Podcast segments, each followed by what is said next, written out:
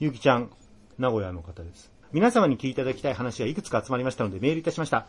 今回は私の実家での話を投稿します。これは私たち姉妹がよく経験していることなのですが、家で一人、一階のリビングで気持ちよく昼寝をしている時です。閉めたはずのレバー式のリビングのドアがギーンと開く音がします。はて、誰か帰ってきたのかな？と、寝ぼけ眼でドアの方に視線を向けると、なぜか半開きになっているドアの向こうで、パタパタパタパタパタと階段を駆け上がる音がするんです。その駆け上がる音がとっても楽しそうで、なんだかからかわれたような気分になります。のんきですね。また彼氏の滝くんが大晦日、初めて私の実家に泊まった時のことです。母が座敷に布団を2枚並べてくれ、寝ることに。お酒も入り、すぐに眠りについた私とは対照的に、彼氏はなかなか寝つけず、深夜を回ってもぼーっとしていました。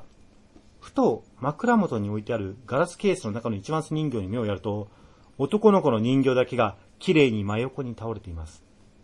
びっくりした彼は、ゆき男の子の人形が倒れてるよと私に声をかけましたが、私からは、そんなわけないと鬱陶しそうに背中を向けられ、相手にされなかったとのこと。覚えてないですね。まあ寝てるから。もう一度一末人形に目を向けると、ガラスケースの中で固定されているはずの人形、倒れているのは男の子の方だけ。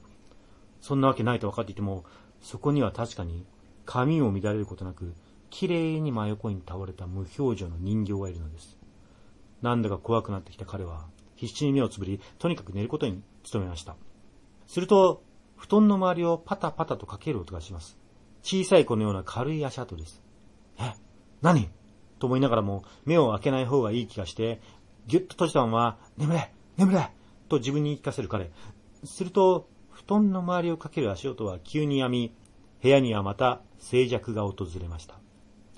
はあ、よかったと安心した瞬間、彼の妹で、うわと小さく驚かす声が聞こえました。翌朝、いつの間にか眠りについていた彼は、起きてすぐにガラスケースの一末人形を確認しました。しかし、深夜に見た光景とは違い、澄ました顔の男の子と女の子は、綺麗に並んで、ちゃんと立っていました。驚かしてきたその声ですが、小さな男の子がいたずらした時のような印象を受けたと、滝くんは後日語っていました。